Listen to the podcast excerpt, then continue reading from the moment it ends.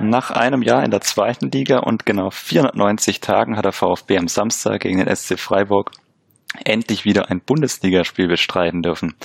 Nach der Vorbereitung mit vielen Verletzungssorgen und dem Weiterkommen dann im Pokal in Rostock waren die Fragezeichen durchaus groß, ob die junge und größtenteils unerfahrene Mannschaft auf diesem Level schon wieder bestehen kann.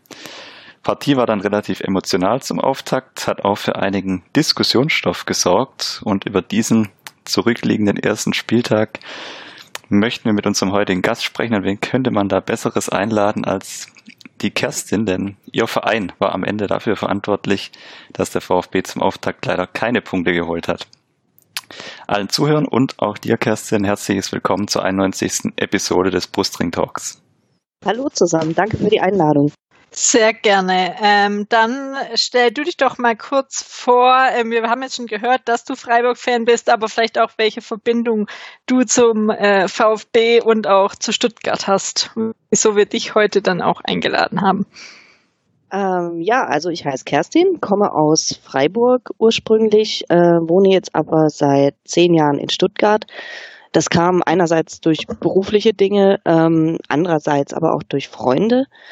Und die Freunde sind eben alle VfB-Fans. Und der Freundeskreis, der sich hier in Stuttgart entwickelt hat, besteht im Grunde auch fast nur aus VfB-Fans. Deswegen ähm, verfolge ich den VfB doch ziemlich intensiv. Und es wird ja auch nicht langweilig mit euch, muss man sagen. Ähm, ich finde es immer sehr, sehr unterhaltsam, das mehr oder weniger neutral äh, zu beobachten, was der VfB so macht.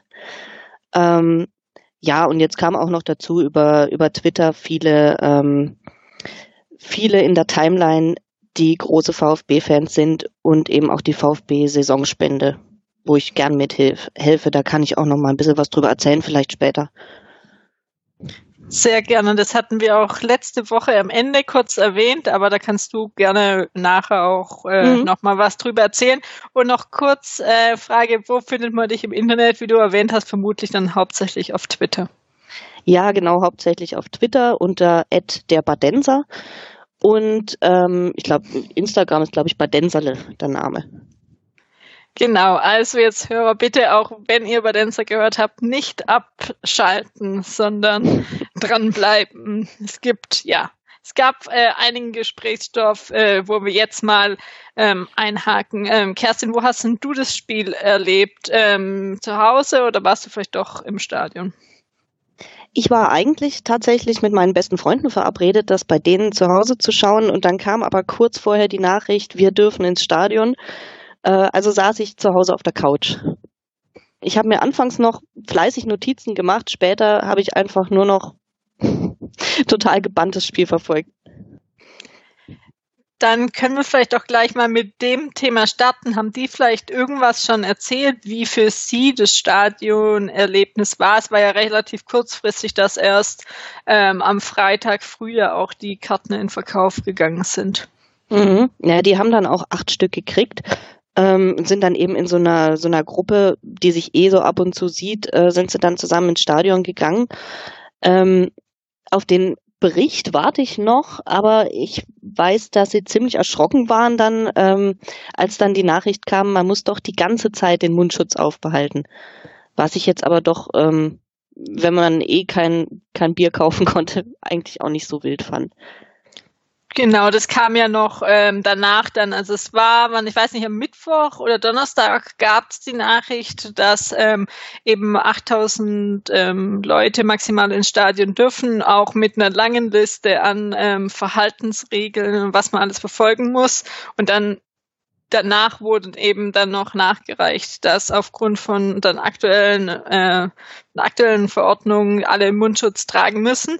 Also ich habe jetzt auch, was ich so im Stadion gesehen habe und auf Twitter mal gelesen habe, scheinen sich die Leute auch wirklich echt gut an alles gehalten mhm. zu haben, auch mit Mundschutz tragen, aber auch die Sicherheitsleute wirklich darauf hingewiesen haben, auch mit der Drohung vom Rausschmiss, wo ich jetzt eigentlich relativ überrascht war. Also ich mhm. hat halt gerade vom VfB-Sicht aus auch noch die Bilder aus Rostock gekannt. Von dem her saß man in Stuttgart eigentlich relativ, ja, äh, mhm. äh, gesittet aus für mich. Also wie ja. äh, hast du das gesehen? Ich weiß nicht, wenn du vielleicht Bilder im Fernsehen gesehen hast. Ähm, ich war auch überrascht, äh, dass das, ja, im Gegensatz zu anderen Bildern, die man gesehen hat, gerade aus, aus dem Pokal, wo man sich dann dachte, welche Pandemie, alle eng zusammen, ähm, fand ich das, fand ich das wirklich gut. Ich habe auch kaum raushängende Nasen gesehen aus dem Mundschutz. Ähm, ich hatte mir auch diese Liste durchgelesen an äh, Vorschriften, die es dann gab, wenn man rein wollte ins Stadion. Es hat ja gar nicht mehr aufgehört und das finde ich eigentlich auch gut. Also hat mich schon beeindruckt, wie gut es funktioniert hat. Ich bin jetzt gespannt, was ich dann höre von den Stadiongängern. Ja, also ich hatte mal kurz auf Twitter paar Leute, wo ich dann gesehen habe, dass die wohl da waren, eben das nachgelesen. Es hat sich echt auch so angehört, irgendwie noch so Kleinigkeiten auch beim Rausgehen, weil wohl blockweise dann die Ansagen kommen sollten. Und ich weiß nicht, wie es am Ende war. So war eigentlich der ursprüngliche Plan mal. Ja, also ich war generell auch positiv überrascht. Es ist halt die Frage, ähm, wie das jetzt halt ist, wenn mehr Leute nach und nach ähm, kommen und ja, es ist am Ende vielleicht auch eine Geschmackssache, aber die, wo du dann von deinen Freunden mhm. erzählt hast, die waren es dann ja gerade dann acht Leute. Wenn ich mhm. mir vorstellen müsste, ich kaufe alleine ein Ticket, dann ähm, dann mit sieben anderen Leuten so eng zu sitzen oder ja. mit dann zumindest vor, hinter mir oder rechts oder links daneben, hätte ich mir dann vielleicht eher Bauchschmerzen, als mhm. wenn du vielleicht mit acht Leuten gehst, wo du vielleicht eher weißt, was die, wie die, sag ich mal, generell gerade so unterwegs sind und ja, genau. die vielleicht so mal auch triffst, ja. Das war ja sowieso so ein bisschen eine Stuttgarter Exklusivregel. Also wenn man sich so die anderen Stadien angeschaut hat am Wochenende, war ja eigentlich überall, hat man ja immer drauf geachtet oder das so versucht umzusetzen, dass alle Zuschauer untereinander die 1,5 Meter Abstand einhalten können. Stuttgart war so ein bisschen diese Sonderweg dann quasi mit den, mit den Achterblöcken auf den Sitzplatz, im Sitzplatzbereich. Aber wie gesagt, ist natürlich vorteilhaft, wenn man in einer größeren Familie oder Gruppe oder Fanclub-Konstellation vielleicht dann ins Stadion geht oder wie du Kerstin jetzt gesagt hattest, praktischerweise eh zu acht ist, quasi. Für, wenn es dann viele Einzelpersonen in so einem Achterblock sind, ist natürlich eher ungünstig. Ich denke auch mal, dass daher diese Zusatzregelung mit, den, mit dem Mundschutz dann noch kam, weil vermutlich sich auch irgendjemand im Ministerium oder bei der Stadt die, die Regelung sicher nochmal dann durchgeschaut haben wird und vielleicht dann da vielleicht noch drüber gestolpert ist. Da sitzen ja, wenn es hart auf hart kommt, acht Einzelpersonen dann in so einem Achterblock.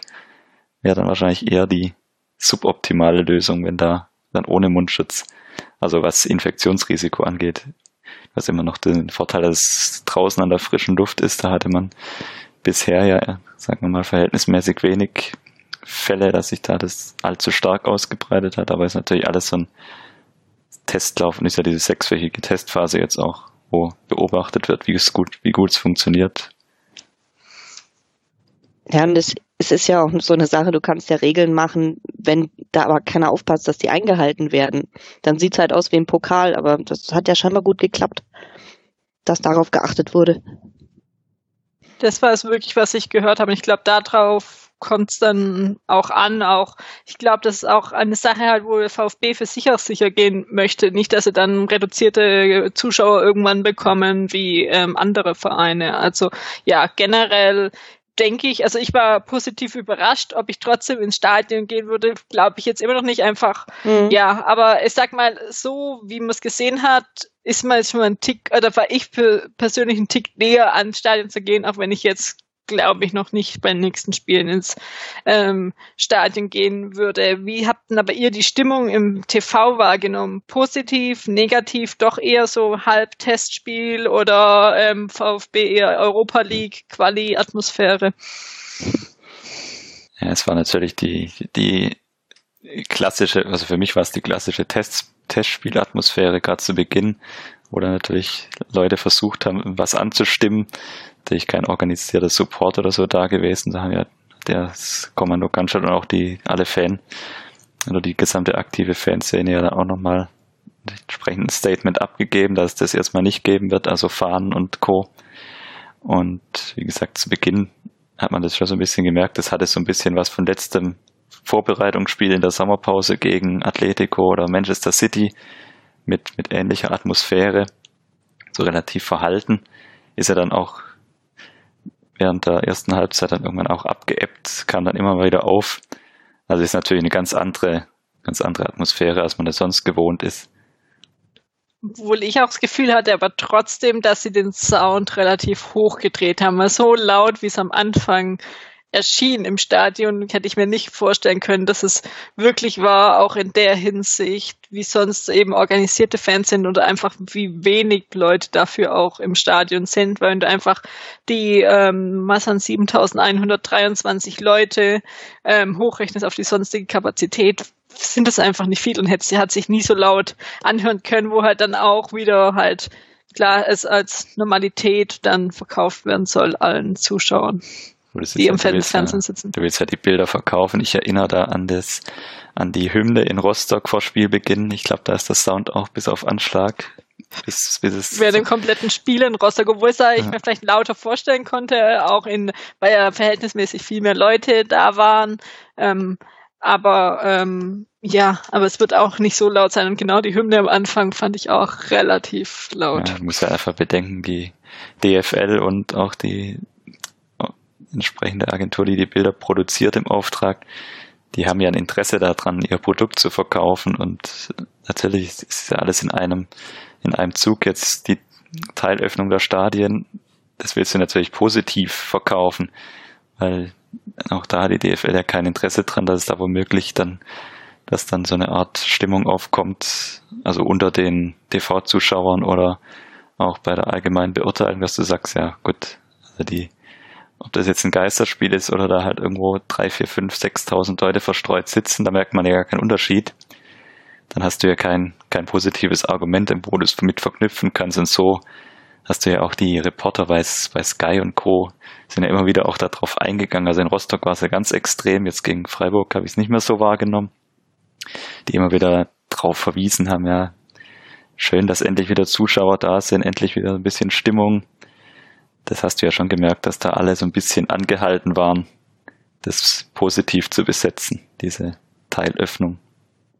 Definitiv, weil es dann einfach auch ähm, äh, mehr Zuschauer bringt und ja, also ich fand auch schon gegen Rostock und jetzt, es macht halt schon wieder, sag ich mal, mehr Spaß, so ein Spiel anzusehen, wirklich mit Fans. Und ja, mir hat auch das Herz geblutet. Also einfach, obwohl das Stadion, sag ich mal, obwohl man hätte hingehen können, dann trotzdem nicht hingegangen zu sein. Und ich bin am Samstag äh, Mittag auch noch in Weinberg spazieren gegangen, wo man halt eben aus verschiedenen Perspektiven ähm, des Stadions sieht. Und das ist ja, ist halt schon extrem komisch äh, gewesen, dann danach dann trotzdem in der Hängematte zu liegen und das Spiel dann am äh, Computer anzuschauen. Das war auch so das Argument äh, meiner Freunde. Was heißt Argument? Also das, sie haben gesagt, aus dem Grund konnten sie es einfach nicht lassen, sich um Karten zu bewerben, weil sie wussten, wenn sie dann da ähm, die Cannstatter Kurve sehen, wo sie normalerweise stehen und da sind Fans und sie, sie sind nicht dabei, und das beim ersten Spiel wieder nach dem Aufstieg, hat meine beste Freundin hat gesagt, das kann sie nicht ertragen, wenn sie das sieht. Das war echt noch so das Einzige, weil ich dieses Jahr echt noch gar nicht im Stadion war in Stuttgart, äh, weil ich Anfang des Jahres im Ausland war. Und ja, das wäre jetzt echt, also ja, das halt echt immer noch so irgendwie im Hinterkopf, dieses Jahr ein komplettes, ein ganzes äh, Kalenderjahr, nicht ein einziges Mal in der, äh, im Stadion in Stuttgart gewesen zu sein. Ja, ich weiß nicht, ob ich das, ja, wie das sich noch entwickelt, die komplette Situation. Aber ja, vernünftigerweise, für mich ist es gerade momentan nicht ins Stadion zu gehen. Äh, gerade für mich ist auch in Achtergruppen, wenn man da sitzen müsste. Aber ja, irgendwie ist es halt schon, besonders weil halt das Argument auch noch mit Anreise bei mir nicht zählt, weil ich ins Stadion laufen könnte und zurück. Also ich sag mal, da fällt halt das Argument äh, auch noch weg, wo ich bei manchen natürlich auch verstehen kann. Ja. Weil ich glaube nicht, ich würde nicht am Spieltag, auch wenn vielleicht da nicht so viel los war, jetzt mit öffentlichen hinfahren und Auto bräuchte ich mir in dem Fall auch nicht überlegen. Ja, gut, es ist wie gesagt, muss jeder für sich selber entscheiden. Ich habe jetzt auch bei dem, beim ersten Spiel für mich entschieden, dass ich nicht ins Stadion gehe. Unter anderem auch dieses Thema Achtergruppen hat mich dann so ein bisschen abgeschreckt. Aber ehrlich gesagt kann man keinem verübeln. Und wie gesagt, man hat ja die Bilder auch gesehen, dass alles eingehalten wurde. Also das ist, das ist meiner Meinung nach auch jetzt kein Ort, wo man dann zwingend befürchten muss, dass da, dass das zum Infektionsherd dann werden kann, so ein Freiluftstadion. Das, das ist sicher mal einer der, der Orte, wo es, wo die Gefahr noch halbwegs überschaubar ist. Wie gesagt, Anreise ist ein anderes Thema, wenn dann gerade so in der Herbst rein dann die U11 dann voll ist und da entsprechend dann man nicht mehr unterscheiden kann, wer ist jetzt erkältet von den Leuten, die da gerade einsteigen. Und da wird sicher nochmal ein ganz anderes Thema, aber das wird in allen gesellschaftlichen Bereichen wahrscheinlich so, wenn bis dahin kein Wunder passiert und irgendwelche Impfstoffe oder Medikamente auf der Markt geschmissen werden oder dann so weit in der Entwicklung sind. Also da wird das Thema Fußball ein, ein Teil von vielen sein, was mich nur um da vielleicht nochmal so einen kurzen Abschluss, was mich ein bisschen überrascht hatte, wo mich auch nicht mit gerechnet hätte, ehrlich gesagt, war, dass die 8000 Tickets ja am Ende wohl verkauft waren. Aber wenn man immer wieder mal reingeschaut hat in den Online-Shop, war es doch relativ faszinierend, dass auch, ich hatte dann am Samstag so 13.30 oder so nochmal reingeschaut, da waren ja immer noch teilweise Tickets verfügbar. Echt? Also die, dieser große Ansturm, der ist dann auch ausgeblieben, den man weil ich hatte eher erwartet, dass so, sag ich mal, Freitag 9.30 Uhr, so eine halbe Stunde nach Freischaltung, alle Tickets weg sind. Aber das war dann doch nicht der Fall. Wenn trotzdem überlegst, also ähm, ähm, wie kurzfristig das war, bin ich eher erstaunt, dass die in dem Zeitraum 7000 sonst was Tickets einfach verkaufen. Das waren ja innerhalb dann doch knapp bisschen mehr als 24 Stunden, was jetzt ja eigentlich so nicht schlecht ist an sich, aber ich weiß nicht, wurde wirklich, also wirklich kommuniziert, dass 8000 verkauft waren, weil ich habe auch Samstagvormittag irgendwann reingeschaut und da waren auch Tickets verfügbar oder waren einfach nur, dass 8000 Tickets generell in Verkauf gegeben wurden. So hatte ich es verstanden. Also ich habe, ich hatte vorher nochmal spaßeshalber auf ein paar Portalen geguckt und es war eigentlich überall angegeben, 8000 Zuschauer ausverkauft. Also das war so die, die Angabe, die, ob sie dann vom VfB offiziell auch durchgesagt wurde, weiß ich nicht, weil ich ja, wie gesagt, nicht vor Ort war. Aber was. Also was ich gehört hatte und gelesen habe, war, dass diese 7123 auch die Zahl war, die im Stadion durchgegeben wurde. Und okay. da tun sie ja eigentlich normalerweise das Maximum, was überhaupt geht, irgendwie angeben. Äh, ja, auch in Sommerferien alle Dauerkarteninhabern, was sonst noch irgendwie verkauft sein sollte dann, nehme ich alles zurück. Weil wie gesagt, ich hatte zum Beispiel Kicker und Co. hatte ich dann geguckt, da war überall angegeben 8000 Zuschauer ausverkauft. Aber vielleicht hatten die einfach bei jedem Stadion am Wochenende einfach die Höchstgrenze dann gleich mal angenommen. Automatisch. Das kann natürlich auch sein.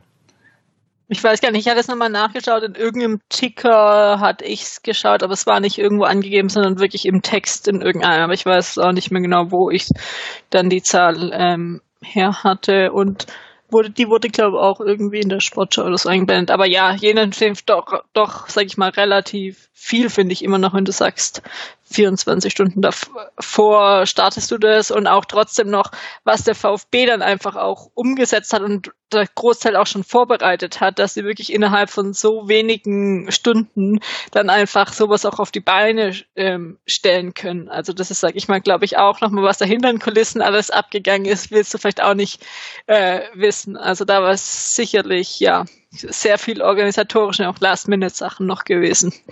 Ja. Ja, du musstest ja deine ganzen, du musst deine Dienstleister und alle, ja, alle auf Halde quasi schon mal haben für den Zweck, Ordnungsdienst, alles. Sowas organisierst du oder kannst du ja nicht innerhalb von ein paar Stunden dann plötzlich abrufen. Also da wird sicher, werden alle so mal auf den Ernstfall hingearbeitet haben, sage ich mal.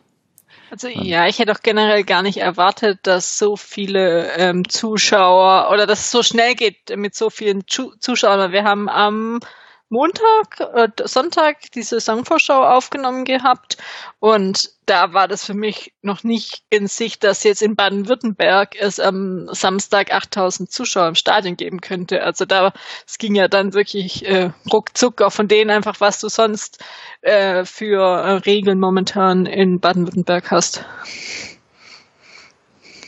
Ja, das ging tatsächlich und wie gesagt auch so also gerade die halbwegs einheitliche Regelung natürlich immer mit dieser Einschränkung, mit der Grenze quasi pro 100.000 Einwohner, wo dann beispielsweise ja Bayern drüber liegt oder, oder in München, in München ja zum Saisonauftakt keine Zuschauer, die acht Tore bestaunen durften. Aber ansonsten ja die relativ einheitliche Regelung, wie, wie in der Saisonvorschau gefordert. Dann dafür durften aber in Stuttgart ähm, die Zuschauer fünf Tore ähm, sehen. Kerstin, wie hast du das Spiel dann sportlich gesehen? Hm. Also ähm, du meinst quasi mein Fazit so ein bisschen zum Spiel. Yep. Ähm, also ich bin vor solchen Spielen gegen den VfB sowieso immer total nervös, ähm, weil es für mich dann doch das, das Derby ist, weil ich kein anderes hab, wenn auch für euch nicht. Ähm, das merkt man auch, finde ich, der Mannschaft immer an, diese Nervosität. Also ich fand, beide waren nervös am Anfang. Ihr wart nervös, weil wir sind wieder da und, ähm, und wir waren nervös wie immer gegen den VfB, weil es halt auch die letzten acht Jahre sind glaube ich, einfach nie gut gegangen ist. Ähm, und ich habe vor dem Spiel gesagt, oh, lieber verliere ich 3-0, bevor wir wieder so eine Schiedsrichtergeschichte haben. Das hat nicht funktioniert. ähm, also ich war, ich war wirklich, also von der Effektivität, die wir da an den Tag gelegt haben, war ich, war ich wirklich begeistert. Das hat richtig schön funktioniert, finde ich. Äh, und hab's eigentlich so gesehen, dass bei euch der, der Einsatz irgendwie immer verpufft ist. Es war ja nicht so, dass sie sich nicht angestrengt haben.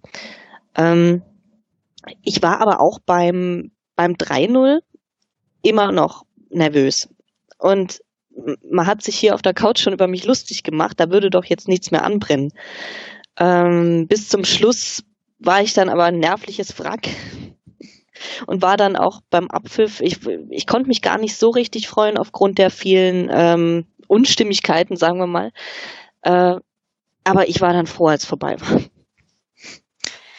Ja, also ich fand eher, bei mir war es glaube eher andersrum, also so ein bisschen, also Vorfreude am äh, Anfang, dann irgendwie schnell nicht mehr so da, wenn man dann auf einmal 3-0 hinten liegt. Und dann kam eher die Spannung, sag ich mal, Richtung Ende, wo ich dann auch irgendwann aufgeregt war, wo es dann halt echt, ja, doch noch, ich sage ich mal, in dem Fall auch den Ausgleich ich als eher Sieg gesehen hätte oder als gewonnen ja. einen Punkt statt verlorenen zwei Punkte. Ja, so ein Spiel hatten wir ja, ähm, was vor zwei Jahren, ähm, hatten wir gegen euch auch, als ich eigentlich aus dem Stadion bin und mich wie ein Sieger gefühlt habe und wir haben bloß den Ausgleich geschafft. Und manchmal sind die Spiele so. Ja, wo ich gerade, sag ich mal, aus VfB-Sicht noch sehen kann, dass es eigentlich, sag ich mal, das ist, was teilweise die letzten Monate, teilweise auch Jahre gefehlt hat, dass sich die Mannschaft eben mal aufrafft und das viel zu selten ja. der Fall war und da einfach auch mal ein gutes Gefühl dann hatte und es doch viele, sag ich mal, gute Chancen war. So Saisons hatten wir auch, aber das waren wirklich richtig gute Chancen von Silas, äh, von Mangala, von Massimo, Klimovic und auch Clement. Also ähm, ja, und die, wenn die, wenn einer von denen auch mal wirklich noch oder zwei von denen die Chancen nicht gemacht hätte, wird es auch anders ähm, aussehen. Und es gab wirklich extrem viele Chancen. Also VfB hatte 26 Torschüsse mhm. und Freiburg ähm, nur sieben, davon aber eben drei Tore gemacht, was jetzt die Effektivität sehr gut ist. Ja, ich habe mir das, ähm, als es 2-0 stand, habe ich mir die, die, ähm, hier die, die Zahlen zum Spiel mal angeschaut weil's, weil ich wissen wollte, ob mich mein Eindruck täuscht. Aber nee, es war, war richtig. Der VfB hatte nach dem 2-0 63 Prozent Ballbesitz, 57 Prozent ähm, gewonnene Zweikämpfe und 8 zu, ich glaube, 8 zu 2 Torschüsse. Und von unseren Zweien waren halt beide drin. Und von euren zu dem Zeitpunkt keiner. Und es war, weil die Optik war nicht 2-0 für uns, die war andersrum. Ja, und das waren halt also beim VfB auch echt blöde Fehler. Also ja, äh, ja das erste, äh, wo da ja frei im Strafraum steht, wo Kaminski äh, nicht da war. Und ja, das zweite war halt einfach auch so eine Hackenvorlage und dann Kobel kommt noch gut dran und dann, dass der Ball drin ist, ja, das ist halt auch ja eher unglücklich dann vielleicht gewesen, das unglücklichste Tor von den anderen, weil beim 3 zu 0 ja auch wieder ähm, ja man frei im Stuttgarter Strafraum rumstehen durfte. Ja. War das das, als der, als der Kommentator meinte, da war jetzt, war Grifo mit fünf Stuttgartern alleine oder irgendwie so und ja. hat es trotzdem gemacht? Ja. ja. da waren fünf, fünf Mann um ihn rum. Ja, wie gesagt, das war eigentlich so diese, gerade auch das, das erste Tor, fand ich dann, also diese ganze Atmosphäre, auch was vom Stadion ausging, das wirkte alles so relativ beiläufig.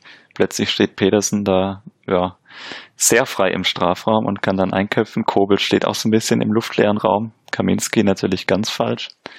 Ich glaube, Kaminski dann, hat ihn noch so angeschaut, so, oh, wer bist du denn? Wo kommst du denn her? Ja, das, das war wirklich, ich fand es ein bisschen, wie, wie du auch gesagt hast, der VfB war eigentlich meiner Meinung nach auch gar nicht so schlecht im Spiel drin. Also hatten eigentlich mehr Spielanteile. Natürlich Heimspiel und Freiburg hat es einfach ganz abgezockt gemacht, also gerade bis zum 3-0. Das war, das war dann wirklich, da hat man halt diesen Unterschied, fand ich dann schon gesehen, zwischen Aufsteiger und Tabellenachten der vergangenen Saison, weil die halt, wie gesagt, kaum Chancen gebraucht haben und die, die ihr hattet, die wurden dann verwertet. Wir haben eigentlich bei jedem Tor beim ersten, wie gesagt, zwei, vor allem natürlich von Kaminski, der Stellungsfehler außen, die Flanke musst du auch verhindern. Kobel steht dann auch etwas schlecht, spekuliert so ein bisschen, aber macht in der Situation wenig Sinn.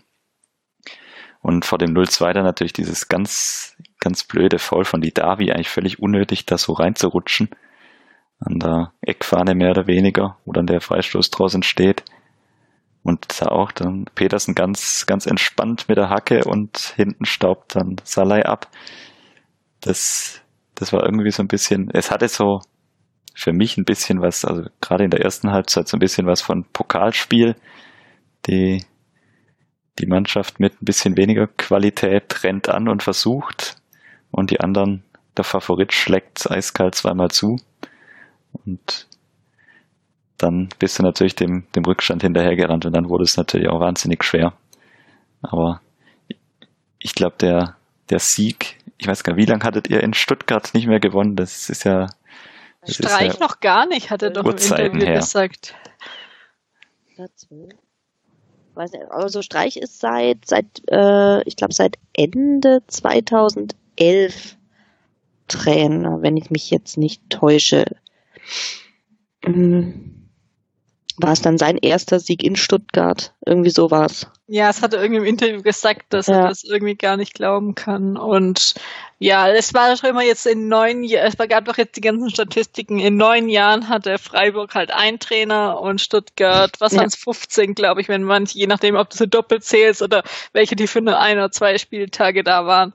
Ja, das ist halt auch das Krasse. Und also irgendwie nach dem 3-0 habe ich halt echt eben so die auch irgendwann Schiss bekommen. Das ist eher so, ja. so Pokalspiel, dass es halt echt hoch ausgehen könnte und ich noch die Woche oder ein paar Tage davor, was nur so zwei, mit Marco, der auch schon bei uns ähm, im Podcast war, oder dann nur ein Spaß eigentlich Tweet ähm, geschrieben habe, das ist halt irgendwas mit 0,5 und da habe ich halt echt gedacht, das darf es eigentlich nicht sein. Er noch irgendwie mit einem Tor ähm, weniger, aber ich habe es echt schon dahingehend sehen, weil es war echt so ja, also eher so Schießbude-mäßig und dass es dann eben noch dann die Mannschaft gedreht hat oder dann wirklich auch weiter oder nicht zusammengefallen ist, was oft der Fall war, das würde ich sagen, kann man echt hoch anrechnen, jetzt auch noch für die, äh, das erste Bundesliga Spiel seit einem Jahr und auch es waren acht Spieler, die ein Bundesliga-Debüt ähm, gegeben haben. Das ist ja jetzt auch nicht schlecht, auch wenn man immer sagt VfB, doch ein größerer Name, aber acht, Mann,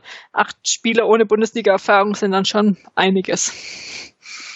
Ich darf natürlich die, die Anekdote nicht liegen lassen nach meiner Frage gerade.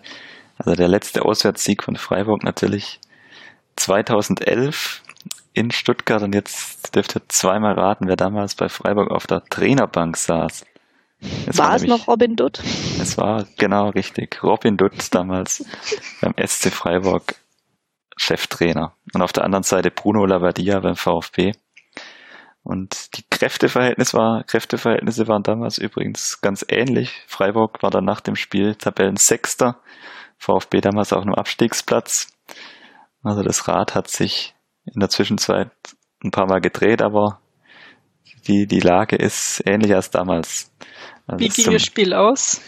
Es war 0 zu 1 aus unserer Sicht und das war das, es war das Spiel, vielleicht erinnern sich einige noch an die Bilder aus der Kurve. Es war dieses Spiel, als vom VfB die, die Seitenschals von offizieller Vereinsseite damals verteilt wurden. Ah, oh, niemals zweite der, Liga. Genau, in der alten oder in der damals neuen unter Türkheimer Kurve, als das Stadion im Umbau sich befunden hat. Also das, die Bilder, die hat man vielleicht noch im Kopf oder so ein Schal noch zu Hause. Das kann natürlich auch Beides, gut sein. Ja, ich war da, dadurch weiß ich es auch, dass ich bei dem Spiel im Stadion war, weil ich auch so einen Schal noch zu Hause habe, der dann irgendwann einem ab und zu nach jedem Abstieg wieder in die Hände fällt, immer nur kopfschüttelnd davor steht. Ich war da auch im Stadion. Ja. Und ich, ja, wenn ich mich jetzt nicht täusche, dann war das die ähm, letzte Saison von Robin Dutt bei uns, logischerweise. Im Dezember 2011 kam Christian Streich. Und zwischen Robin Dutt und Streich war aber dann noch ein halbes Jahr Markus Sorg. Also für unsere Verhältnisse wahnsinnig kurz das Ganze. Richtige Trainerrotation. Das ist ja genau. völlig Schleudersitz. Ja, weil die, die Zeit seit Streich in Freiburg ist, die Zahl der Trainer beim VfB, die, die geht ja schon fast an die Teams, die in der Bundesliga mitspielen, ran. Also 16 Trainer sind's ja, seit Streich in Freiburg sein Amt angetreten hat. Also das ist auch, wenn man sich das mal überlegt, völliger Wahnsinn. Respekt an den VfB-Fan, der die in die richtige, in der richtigen Reihenfolge noch aufzählen kann und auch noch zuordnen kann. Ich habe inzwischen, ich schaff's nicht mehr, muss ich zugeben. Ja, Zählt man da eigentlich die, die wiedergekommen sind, doppelt?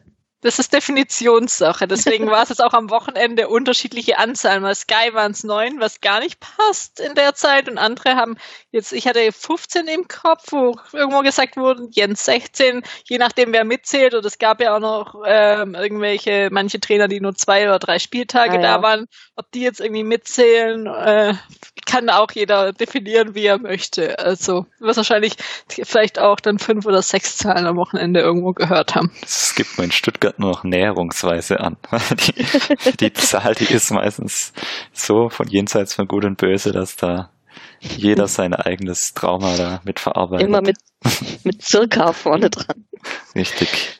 Anders geht es fast nicht mehr. Das, also ich halt, ich, ich habe ja sehr viel im Kopf, was der VfB angeht, aber die Zahl der Trainer in bestimmten Zeiträumen, die, die fallen dann sogar mir schwer. Ja, also es gab noch Zeiten, da ging es besser, wo ein Trainer vielleicht auch noch ein oder eineinhalb Jahre da war. Aber ich würde mal so sagen, seit zur Zeit Markus Bubble Trainer danach verschwimmt es bei mir inzwischen schon. War 2009, oder? Da war ich auch im Stadion. Also vielleicht bin ich der Unglücks. Ja, müsste ungefähr die Zeit gewesen sein. Es war irgendwo mal, war das nicht ein letzter Spieltag, entweder Europa League oder Champions League Einzug? Ich weiß es gar nicht mehr. Ja, ist schon ein bisschen her. Ja, dann schauen wir doch noch mal kurz aufs Spiel. Jetzt noch, sag ich mal, wo wahrscheinlich jetzt mehr als über das Sportliche gesprochen wurde, waren die Schiedsrichterleistungen, wo ich, sage ich mal, nach dem Spiel die meisten der Meinung waren, dass es zwei komplette Fehlentscheidungen gegen den VfB waren. Aber jetzt, wenn man sich äh, mit vers oder verschiedene Schiedsrichter gehört hat oder auch Colinas Erben ähm, auf Twitter oder NTV gelesen habe, ist es halt doch nicht so klar. Also das erste groß diskutierte ähm, war das Handspiel als ähm, als die ähm, als der Ball knapp so bisschen unterhalb an die im Schulter ging. Und das zweite war ein Halten von Höhler gegen Anton, wo gefordert wurden, dass bei beiden der ähm, VRA eingreift ähm, weil es der Schiedsrichter nicht gepfiffen oder nicht gesehen hat. Also es nochmal zum Handspiel. Ja, ist eher, würde ich sagen, was man jetzt gelesen hat, auch von Colinas Erben ein Graubereich, weil es auch ein angelegter Armer, beziehungsweise eher kein Elfmeter. Und ähm, das zweite ist Halten vom Höhler gegen Anton auch kein Elfmeter ist, weil der Ball noch nicht ähm, wieder im Spiel war, sondern wenn es eine Wiederholung oder eine ähm, gegebenenfalls Verwarnung ähm, gegeben haben müsste. Ähm, ja, ich weiß nicht, äh, oder kannst du mal, Jens, dazu sagen, wie du das gesehen hast? Ich weiß nicht, wie weit du ein Schiedsrichter-Experte bist. Oh, ich bin, da bin ich jetzt nicht der allergrößte Experte, aber ich versuche das eigentlich immer ganz nüchtern zu betrachten, gerade solche Schiedsrichterentscheidungen, weil ich das immer so ein bisschen schwierig finde, sich dann nur daran aufzuhängen. Die, die Szene in der Nachspielzeit ist für mich relativ klar. Die, die Aktion von Höhler gegen Anton, das ist meiner Meinung nach kein Elfmeter. Weil solche Szenen hast du öfters mal, dass im Strafraum, sag ich mal, vor Ausführung von einem Freistoß oder von einem Eckball zwei Spieler aneinander geraten oder sich halten. Man sieht es ja dann ab und an mal, dass die Schiedsrichter dann quasi die, die Ausführung nochmal zurückpfeifen oder quasi nochmal quasi oft in die Menge reingehen, die zwei Spieler zu sich holen und dann nochmal darauf hinweisen, dass entsprechendes Halten dann geahndet wird, wenn sich halt so weit fortsetzt, dass, dass der Ball freigegeben ist und ausgeführt wurde. Dann musst du Elfmeter pfeifen. Wenn der Freistoß oder wenn der Ball schon in der Luft wäre und die, die Szene dann passiert wäre, dann ist für mich klar, dann wäre es wohl wahrscheinlich Elfmeter gewesen. So ist es keiner. Kann man meiner Meinung nach dann abhaken. Das Thema Handspiel ist sowieso kaum noch durchsichtig eigentlich, weil du auch teilweise an einem Spieltag hast du zwei, drei vergleichbare Situationen, wo dann einmal die Szene so gewertet wird, einmal wird sie andersrum gewertet. Lienhardt geht da natürlich schon, er geht auf jeden Fall mit dem Körper aktiv zum Ball. Die Hand ist dann auch mit dabei. Also da bin ich der Meinung, da hätte sich Freiburg auch nicht beschweren dürfen, wenn es am Ende Elfmeter hätte, wenn es Elfmeter gegeben hätte oder wenn der Videoschiedsrichter sich zumindest mal eingeschaltet hätte und überprüft hätte, ist zumindest augenscheinlich nicht passiert. Aber ich glaube auch nicht, dass der, wenn es da, wie gesagt, bei der Aktion von Lienhardt, wenn es da Elfmeter gibt, ob das dann am Ende dazu führt, dass der VfB mit einem besseren Ergebnis rausgeht, weiß ich nicht. Das ist zu viel Spekulation. Von daher aus meiner Sicht die Aufregung ein Stück weit ein, ein Regal zu weit oben am Wochenende. Was sagst denn du, Kerstin? Es war ja auch danach, war das ja mit, sag ich mal, der größte ähm, ja, Diskussionsbedarf diesbezüglich und nicht während anderen Sachen des Spiels.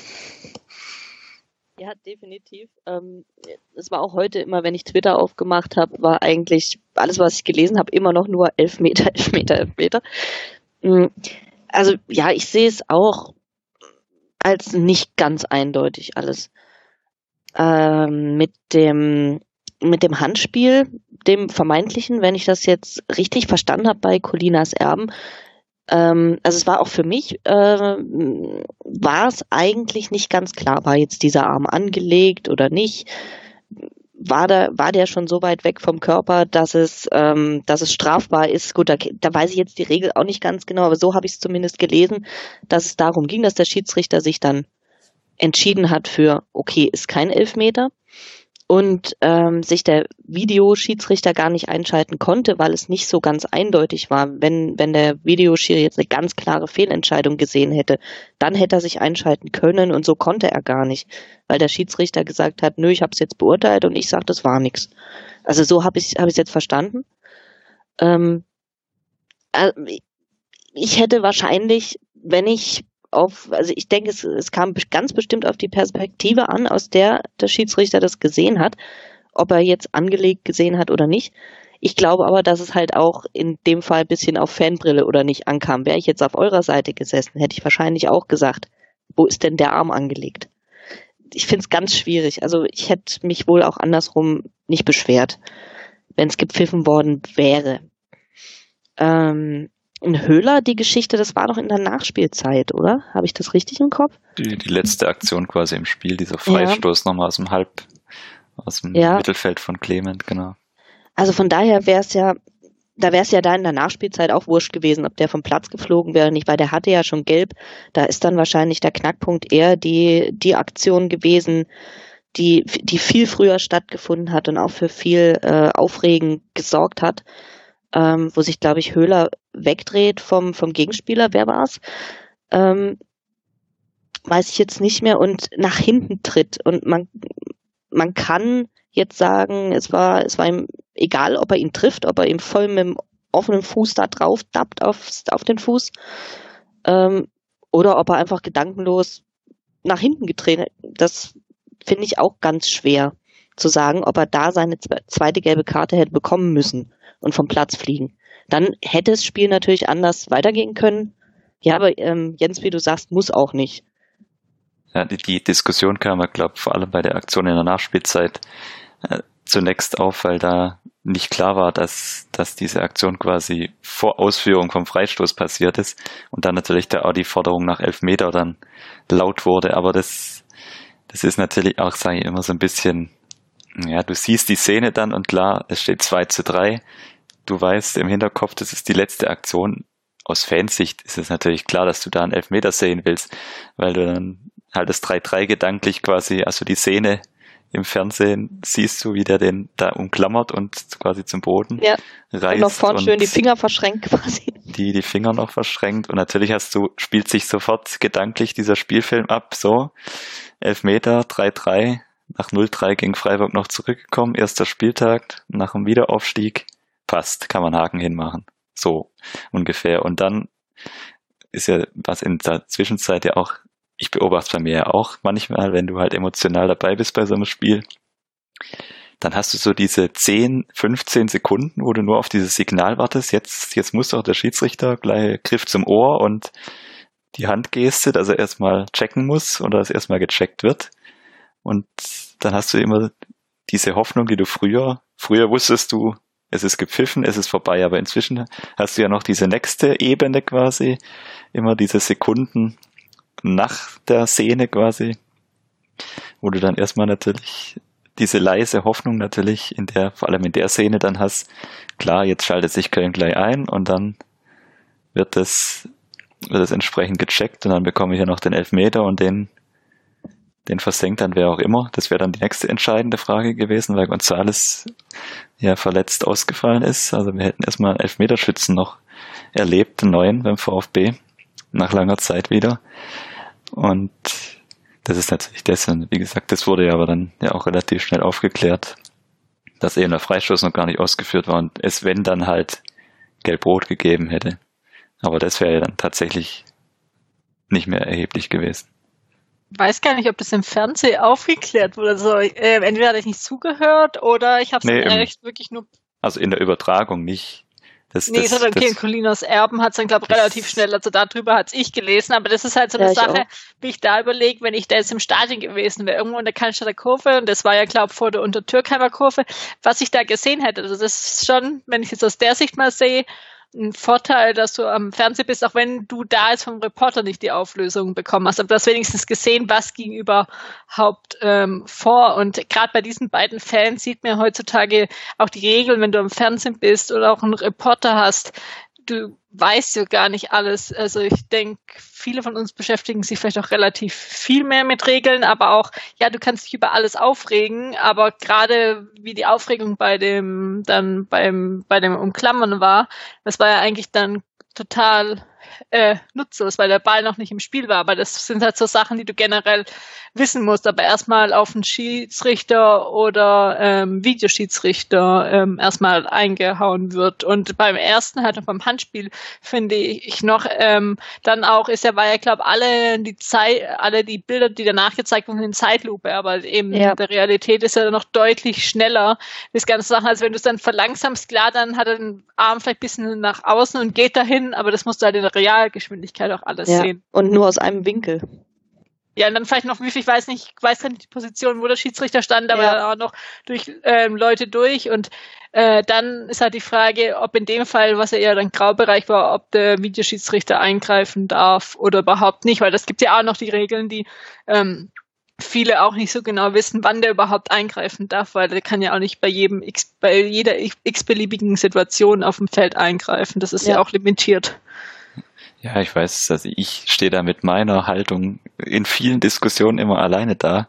Das ist mir durchaus bewusst, dass ich dieses Überhöhen von vermeintlichen Fehlentscheidungen, das finde ich manchmal einfach schwierig. Oder ich fand es dann auch jetzt am Wochenende relativ amüsant, wie dann auch Colinas Erben, die ja jetzt auch keine offizielle Instanz sind oder so, sondern da eben das auch ja mehr oder weniger als Hobby betreiben, vermute ich mal, da dann immer quasi überall in jedem Tweet erwähnt werden und die, dass sie da ihr Urteil quasi abgeben sollen. Dadurch ändert sich ja auch nichts mehr und dann auch dieses Klar kannst du vielleicht manchmal sagen, dass der VfB nicht diese Lobby hat, die vielleicht andere Vereine in solchen Szenen haben. Ich weiß es letztendlich nicht. Ich, ich glaube, diese, du kannst dich in 18 deutsche Stadien oder in 18 deutsche Fankneipen setzen und du wirst immer jemand finden, der oder eine große Mehrheit vielleicht sogar am Ende, die davon überzeugt ist, dass immer nur der eigene Verein benachteiligt wird. Das, das finde ich auch immer, also ich bin ja auch relativ oft bei Amateurfußball unterwegs, habe früher auch selber gespielt und auch da war es ja immer ähnlich. Also es, die Meinung, dass der Schiedsrichter am Ende schuld sein könnte, die ist immer schnell gezogen, die Karte. Die, die macht es halt auch immer so ein bisschen einfach, weil dann hast du so eine so eine dritte Kraft im Spiel außerhalb von Gegner und eigener Mannschaft, auf die du es ein bisschen abladen kannst. Vielleicht auch dein Ärger ja. nach so einem Spiel. Du kannst ja auch ja, sagen, hau den Badensern vier Tore rein, dann brauchst du den Schiedsrichter nicht oder so. Also ich glaube, deine Einstellung ist da ziemlich, ziemlich gesund. Gesagt, ich finde halt auf, auf Twitter steht man da mal damit sehr alleine da. Das, da ist immer die Meinung, oder bei vielen ist die Meinung immer relativ eindeutig dann klar, wir sind wieder benachteiligt worden und in Wien damals auch und dann ist die Aufzählung natürlich schnell gemacht, aber wie gesagt, ich hatte es glaube auch schon mal auf Twitter in einem Tweet verpackt. Es ist, es ist ja am Ende wahrscheinlich jeder, jeder Verein findet wahrscheinlich über eine Saison gesehen unendlich viele Szenen, wo, wo man benachteiligt wurde. Garantiert. Und auch egal, ob man weiß, die Regeln vielleicht kennt oder es überhaupt im, im Stadion gesehen hat, ähm, es war dann glasklarer Elfmeter, auch wenn es eben dann dem Fall ich von der Cannstatter Kurve in, in der Naturheimer Kurve in dem Knäuel auch das dann noch gesehen haben muss. Also ja, ohne Fernglas natürlich. Ja, und ich habe einen, auch da kann ich eine kurze Anekdote ein. Ich habe mal bei einem Jugendturnier musste ich mal kurzfristig als Schiedsrichter einspringen und das waren damals elf, zwölfjährige.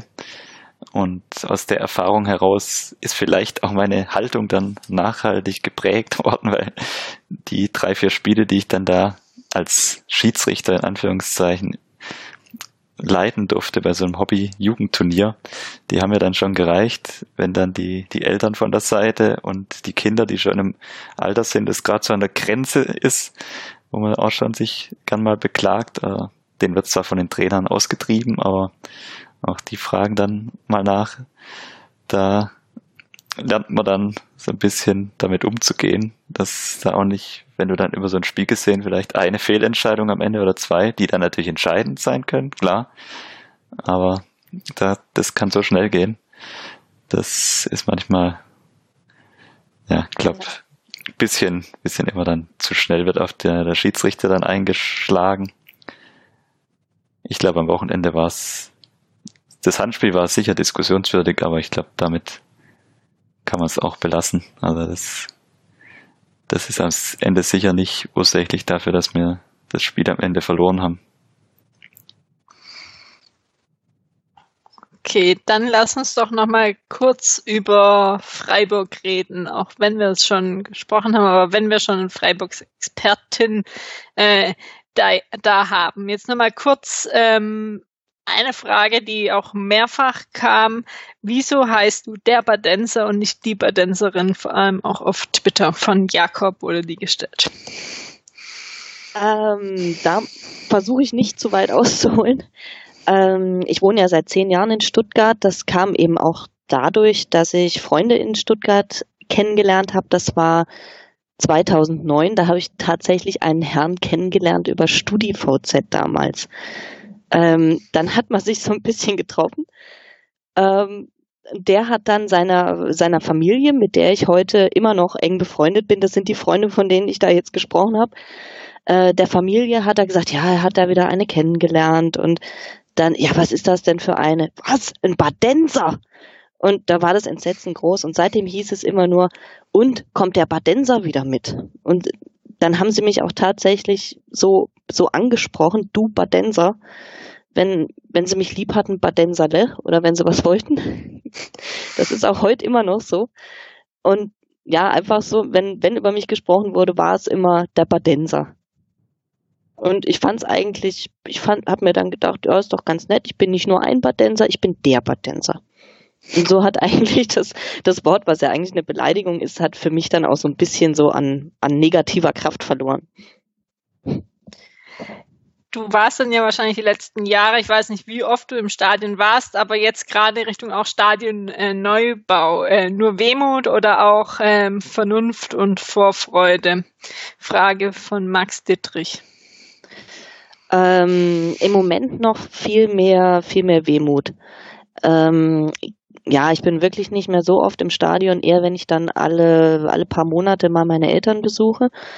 Ähm, ich habe dann angefangen vor einem Jahr oder anderthalb, ähm, wenn ich dann hochgelaufen bin auf die Nordtribüne, frisches Bier geholt hatte, dann immer mit dem Handy zu filmen, wie ich da rauslaufe, äh, die Atmosphäre, weil ich immer gedacht habe, oh, vielleicht ist das letzte Mal. Und ähm, das letzte Mal, dass ich da war, war tatsächlich gegen Union, da haben wir auch gewonnen. Ähm, das war das Wochenende, was dann das letzte war mit, mit Fans im Stadion erstmal. Am Montag war ich noch bei VfB gegen Bielefeld, aber da habe ich mir dann schon gedacht, in Freiburg, da am, am Samstag war es, glaube ich, oder Sonntag, weiß nicht mehr.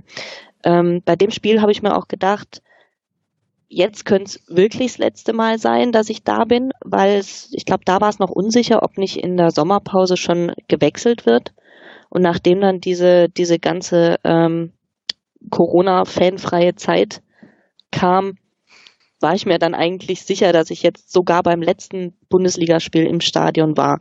Da bin ich dann auch nach äh, Abpfiff noch sitzen geblieben. Das Stadion war schon ganz leer. Hab witzigerweise noch einen ähm, alten Freiburger Freund getroffen und hatte dann da noch einen schönen Moment im leeren Stadion, im Dunkeln. Ähm, Nochmal so ein bisschen die Dreisamstadion-Atmosphäre aufzusaugen. Dann äh, mal angeschlossen an eine andere Frage von 18 Sauren 93, was dann ja wohl nicht mehr im alten Stadion sein wird, schafft der SCF es diese Saison in die Champions League? Oh Gott. äh, der, äh, der Freiburger an sich antwortet jetzt natürlich hoffentlich nicht. Bitte nicht. Ich war einmal im Stadion am letzten Spieltag, da ging es drum gegen Schalke, ob wir es noch in die Champions League Quali schaffen. Da ist mir ganz anders geworden. Also ich glaube, ah, ich könnte mir vorstellen, dass es am Ende so ähnlich rauskommt wie, wie letzte Saison. Wir haben zwar einen Aderlass hinter uns, andererseits aber auch gut eingekauft, denke ich jetzt mal. Ich bin gespannt, wie sich das entwickelt. Und ähm, na, Champions League wird es nicht werden. Ich denke aber auch, dass es nicht der Abstieg wird. Dabei müsstest du doch inzwischen aus dem VfB schwierigen Umfeld gelernt haben, eigentlich, dass man immer nach oben schauen muss. Am besten auch immer gleich Richtung Champions League. Das habe ich schon gemerkt, nachdem ähm, die, die Bundesliga-Saison vom VfB irgendwie eine halbe Stunde alt war und ich schon wieder irgendeinen Tweet gelesen habe mit, ähm, wir müssen doch gegen diese Hinterwäldler-Truppe gewinnen können oder so. Da habe ich gedacht, ach ja, der VfB ist wieder da. Ja, das, das haben, das haben wir nicht so. Dieses, ähm, ja, dieses nach oben schielen, das verbieten wir uns einfach. Das, ja, irgendwie, ich, ich weiß auch nicht, manchmal, manchmal habe ich da Lust nach oben zu gucken, aber immer erst, wenn alles andere in trockenen Tüchern ist. Stuttgart also wenn ihr für die Europa League euch ähm, äh, qualifiziert habt, dann auf die Champions League schauen, oder? Ja, genau, das würde ich auch sagen. So machen wir es. Und dann gewinnen wir vielleicht auch erstmal die Euro League und dann sehen wir weiter. Dann noch kamen zwei Fragen zu Streich, einmal von Jakob und von Hoshi 2000. Ähm, ist es nicht irgendwann gelangweilt oder genervt, immer noch einen Streich ähm, als Trainer zu haben und geht er euch vielleicht manchmal auch Zitat auf den Sack? oh, ich muss sagen, dass ich mich da gar nicht langweile, weil es halt für mich ein Trainer ist, mit dem ich mich identifizieren kann. Ähm, und ich habe mir dazu der Frage, ähm, ob er mir auch mal auf den Keks geht oder auf den Sack geht, habe ich mir auch echt Gedanken gemacht. Also mit dem, was die meisten nervt, mh, hm, ja, dass er immer viel reden würde über Dinge, die nichts mit dem Fußball zu tun haben. Er wird ja auch immer gefragt. Ähm, dass die einen finden es richtig gut, die anderen nicht.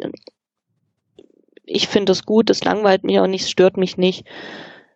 Ähm, ja, es gab ja mal eine, eine Phase mit, dass er sich immer mal wieder oder uns sehr, sehr häufig in der Opferrolle gesehen hat. Das waren auch, es war auch oft was Unglückliches dabei. Ähm, aber das Einzige, was mir eingefallen ist, mh, wo er mir auch mal auf den Keks geht, ist, wenn ich ihn sehe an der Seitenlinie und er und ich merke, dass es, dass es einfach ihm nicht möglich ist, seine, seinen Gesichtsausdruck zu zügeln. Ich finde, er sieht manchmal aus, als würde er jetzt gleich jemanden den Kopf abbeißen. Das, da denke ich mir mal jetzt. Ähm, wenn, obwohl er will sich ja nicht selber sehen, hat er mal gesagt im Fernsehen, dass er es auch ganz schrecklich findet. Vielleicht sollte man mal einen Spiegel aufhängen oder so. Das finde ich teilweise schon echt gruselig. Aber ja, gut, so, so ist er halt. Es ist ja nicht so, dass er wirklich jemanden im Kopf abbeißt. Und dann noch eine weitere Frage, die von Ab ans Kreuz kam. Trauerst du noch Kämpf nach? Och, eigentlich nicht, nee. Nö. Okay, dann noch eine allerletzte Frage bei den Fragen, die von äh, reinkamen. Äh, die klassische Frage, die wir auch schon öfters hatten. Kann eine Niederlage auch eine Chance sein vom lieben Daniel? Ich glaube, von dem habe ich schon mal gehört.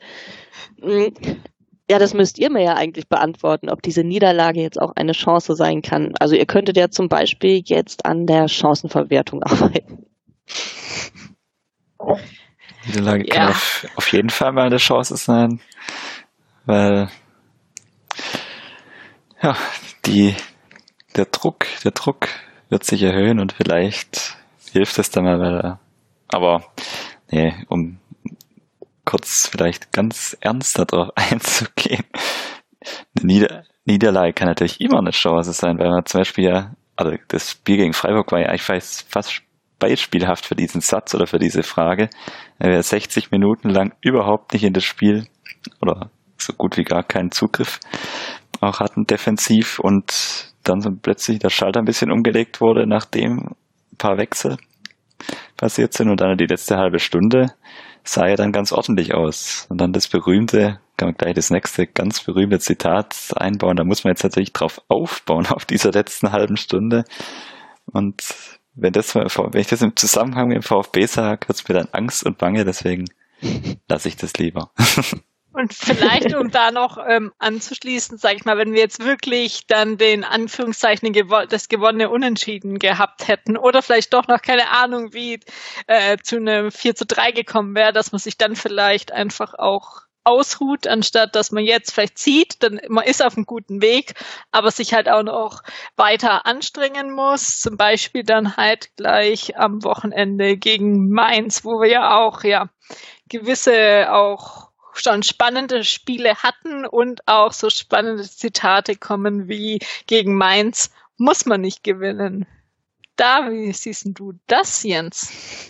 Ja, das Zitat ist ja jetzt auch schon ein paar Jahre her. Der Spieler ist ja auch nicht mehr bei uns, also von daher können wir das mal ins Archiv schieben.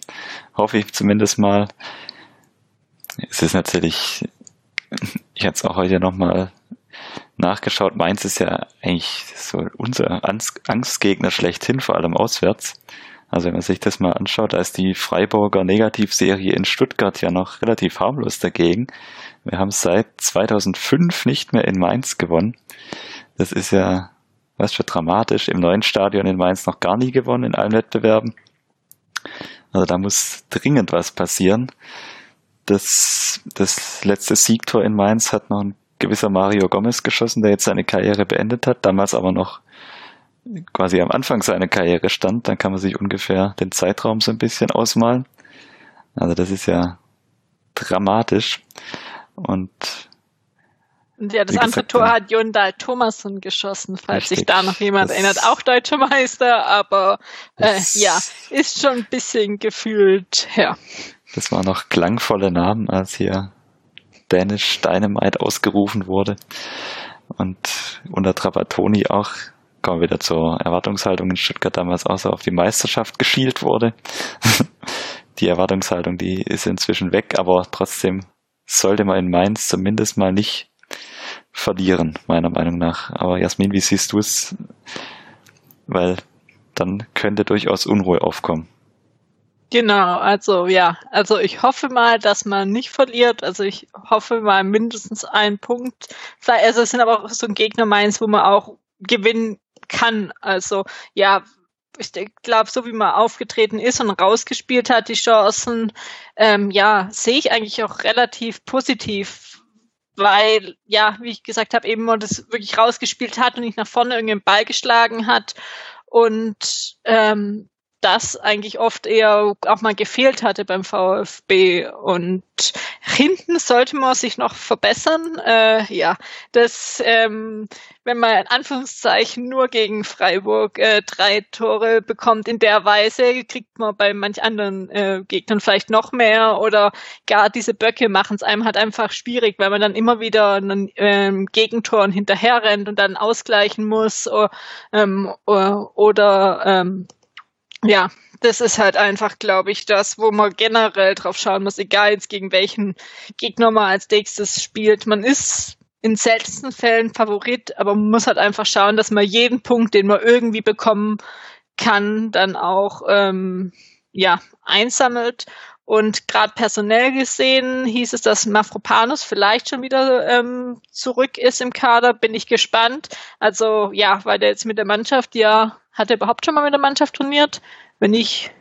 So das war noch ja. weit vor den ganzen Trainingslagern zurück und dann ab quasi ab dem wirklich entscheidenden Punkt der Vorbereitung war er eigentlich immer raus. Also kann ich mir kaum vorstellen, dass, dass der dann in Mainz tatsächlich schon wieder im Kader stehen wird.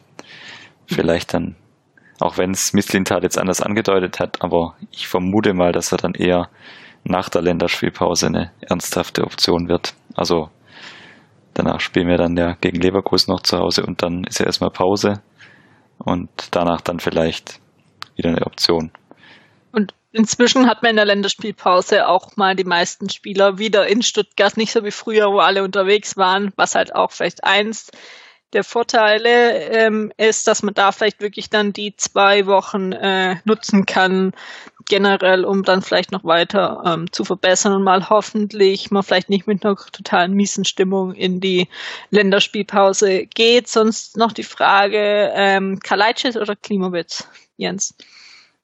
Also für mich ist die Frage eigentlich relativ schnell beantwortet. Gerade nach der letzten halben Stunde musst du eigentlich Kalajdzic vorne bringen, obwohl man ja dazu sagen muss, dass am Ende ja beide dann auch parallel auf dem Platz standen.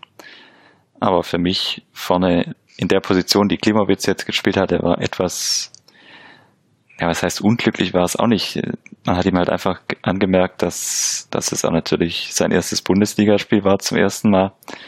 Und Torchance hatte er in der zweiten Halbzeit auch eine relativ gute, wenn er den am Torwart vorbei oder wie er es vorhatte, zwischen den Beinen durchspitzelt, dann macht er sogar sein erstes Bundesligator gleich. So hat es dann Kalajdzic erzielt. Also für mich wäre die Wahl relativ klar, dass du Kalajdzic bringst, gerade auch weil Mainz äh, extrem bei, äh, auch für Standards viele großgewachsene Spieler, also nur an Mateta zum Beispiel denken, da kannst du so einen Kalajdzic auch bei Defensivstandards gut gebrauchen als großgewachsenen Spieler. Deswegen wäre meine Wahl da relativ eindeutig. Dann gehen wir doch mal zu den Tipps für den Spiel über. Nachdem wir letzte Woche in der Saisonvorschau letzte Woche fünfmal auf Sieg VfB getippt haben, probieren wir mal noch eine neue Runde. Dann aber Kerstin, dass du vielleicht gleich mal anfangen, vielleicht ein bisschen objektiver oder nicht aus VfB-Brille, wie wir es gemacht haben. Für euer nächstes Spiel. Ähm, Mainz, ja. Mhm. Ähm, ich denke, da könntet ihr doch, ihr könntet da ganz gut aussehen. Ich, ich würde sagen, das wird ein 3-1 für den VfB. Okay, ähm, möchtest du vielleicht auch noch den nächsten Freiburg-Spiel tippen, auch wenn ich gerade nicht weiß, gegen wen? Zu Hause gegen Wolfsburg. ja, am, am Sonntagabend. Oh, ja. Ah.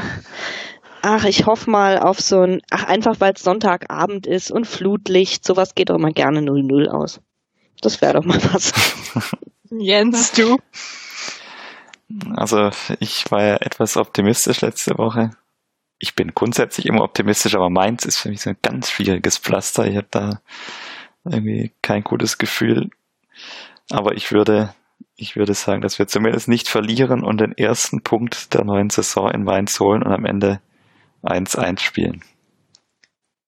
Würde ich gerade tippen. Äh, ja, ähm, dann gehe ich mal auf ein 2 zu 2, weil zwei Gegentore kann der VfB auch immer bekommen. Und wo ich jetzt gerade noch von Kerstin das Sonntagabendspiel gehört habe, wo ich noch mal jetzt kurz irgendwie es doch mal wieder schön war, samstags 15.30 ähm, zu spielen. Also ich weiß nicht, das ist immer noch eins so der Klassiker der Bundesliga, die es auch immer noch gibt. Und ja, das irgendwie ist es halt Bundesliga 15.30 samstags das war mal wieder ja. schön für mich.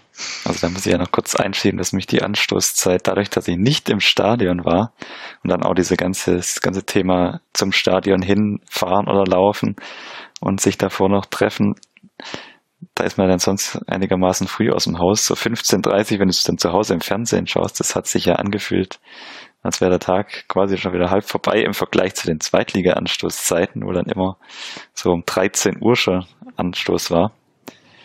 Ja, andererseits für so Langschläfer wie Jasmin und mich ist es dann, wenn du dich vorher noch treffen willst und dann, oh, was spielen die denn jetzt schon um eins und ich wollte da um elf sein, es ist ja mitten in der Nacht. Das ist so rum auch schön. Ja, das war nee, jetzt also nicht das so, muss ich echt sagen. Also ich glaube für uns für uns beide ist es echt, also ja, letzte Saison echt, wie oft ich morgens irgendwie äh, gefrühstückt habe auf dem Weg ins Stadion und dann eigentlich kurz nach dem Frühstück dann das erste äh, Bier und ja, also Samstag war ich irgendwie relativ früh wach, aber da war ich auch noch ewig spazieren davor, was ich auch, ja, das sich echt wie abends angefühlt hat im Spiel. Nur sonntags war ich froh, weil da wäre das echt so gerade Frühstück zum Anpfiff gewesen, so mit Anstrengung, ja.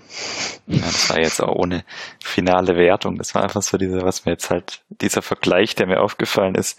Wie gesagt, zweite Liga, immer diese relativ frühen Anschlusszeiten. Da bist du quasi aufgestanden, wie gesagt, hast gefrühstückt, kurz noch zwei, drei Sachen irgendwie gemacht und dann war schon Fußball. Jetzt gerade in dieser Geisterspielzeit, wo du es ja in der Regel eben im Fernsehen verfolgt hast oder über andere Wege, aber halt nicht im Stadion. Und das ist mir jetzt halt am Samstag extrem aufgefallen, dass diese Zeit bis zum Spielbeginn, die hat sich echt relativ lang hingezogen. Ja. Ich sag mal, man sieht halt aber irgendwie gefühlt schaffbar auch halt was, weil sonst war ja immer Klassiker, sag ich mal, jede zwei Wochen war ein Tag ging aufs Stadion drauf. Egal wann es ange äh, wann der Anpfiff war, du bist morgens ins Stadion, davor noch was trinken, dann Spiel daheim und dann kommt das Abendessen und dann gefühlt quasi ins Bett. Und da, das war halt bei Geisterspielzeit oder jetzt auch so, du hast halt die einen, dreiviertel Stunden oder sag ich mal zwei Stunden an dem Tag schaust du Fußball, beschäftigst dich damit, aber den Rest des Tages kannst du halt eben auch noch andere Sachen machen. Ist wenigstens ein kleiner Vorteil davon, wenn man nicht ins Stadion äh, möchte oder kann gerade. Oder man schaut das halbe Wochenende Fußball, das ist natürlich auch noch eine Option. Aber was ist eigentlich deine Option? Nee, war, nee, was? Nee, du warst die Woche warst du nicht vom äh, Stehen Stadion, oder? Diese Woche war ich, letztes Wochenende war ich in gar keinem Stadion dieser Republik, leider nein. Weil das Spiel der zweiten Mannschaft ist ja dann auch abgesackt worden, wegen Corona-Fällen.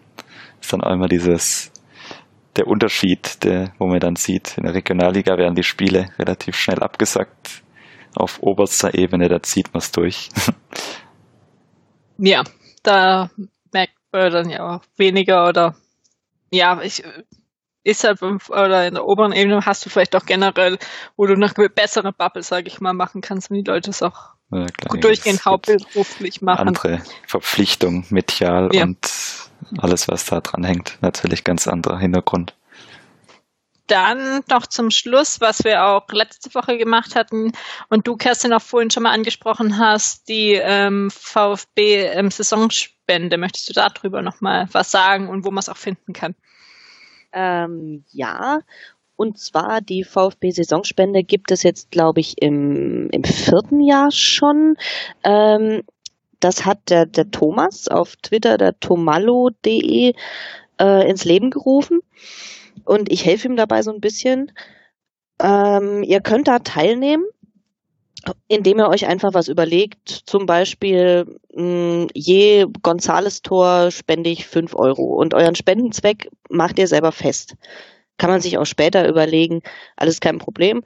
Da gibt's auch teilweise dann ganz verrückte Sachen, wie äh, wenn Förster mit, mit Schnurrbart aufläuft, 50 Euro oder sowas in der Richtung.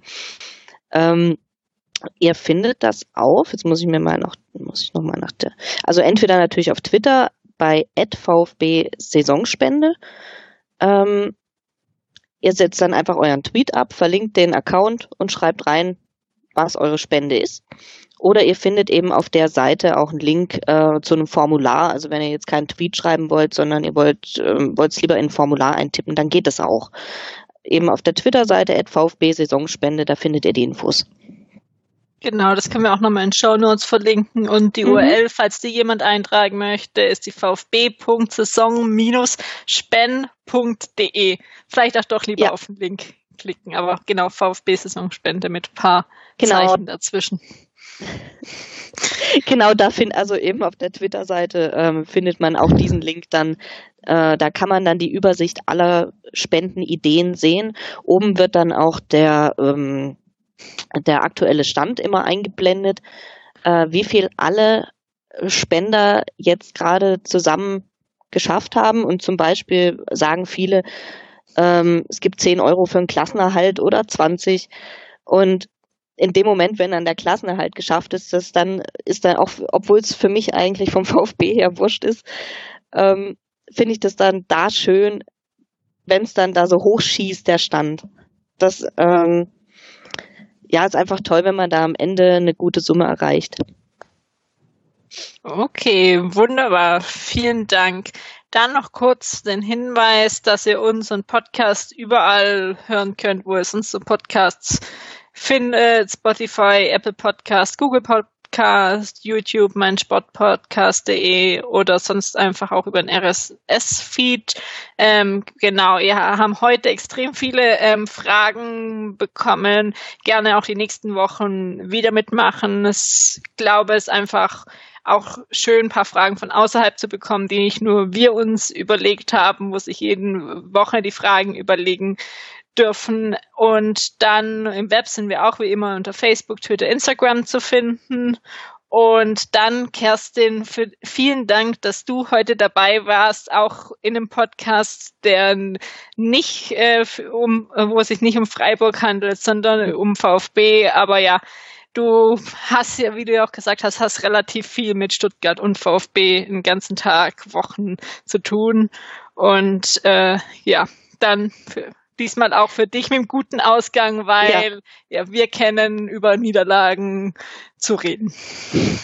Ich bedanke mich für die Einladung. Es hat großen Spaß gemacht und ähm, ich hoffe, ich habe nicht so viel gestammelt. Ich war wirklich sehr aufgeregt. Ich war noch nie in einem Podcast, aber es war wirklich toll dann tolle Premiere, auch nachdem es unseren Podcast schon ein paar Jahre gibt und wir auch relativ wenig Fans von anderen Vereinen immer dabei haben.